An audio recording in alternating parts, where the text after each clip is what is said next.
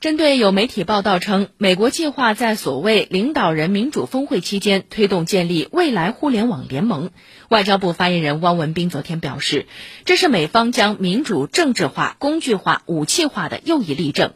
所谓领导人民主峰会无关国际公益，而是服务美国私利；无关全球民主，而是维护美国霸权。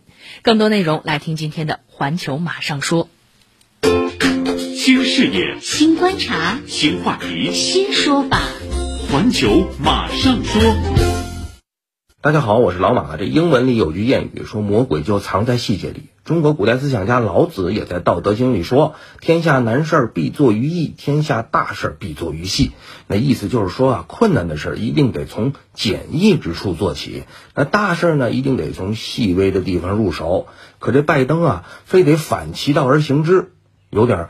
不撞南墙不回头，不见棺材不落泪那劲头，在白宫的会议室里，在所谓的民主峰会上，拜登是夸夸其谈；而就在纽约联合国总部的外边，美国人跟那儿啊上访呢，上访啊啊！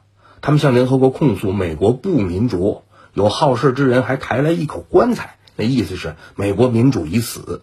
根据美国国务院公布的与会名单呢，美国邀请了一百多个国家，相当于给民主开了一名单儿。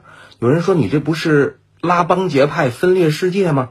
值得一提的是啊，巴基斯坦也在这个名单上，可人巴基斯坦说我们不参加。巴基斯坦总理伊姆兰汗则说得很清楚，说现在的局势啊正在走向另一场冷战。法新社援引美国杜克大学政治学教授的话说，这次峰会啊从来都不是一个好主意。他说，如果我们想竞争，我们必须尽力而为，这实际上取决于我们在国内的作为。而不是让一百位领导人聚在一起大喊“我们喜欢民主”。那么问题来了，你说这拜登现在他后悔了吗？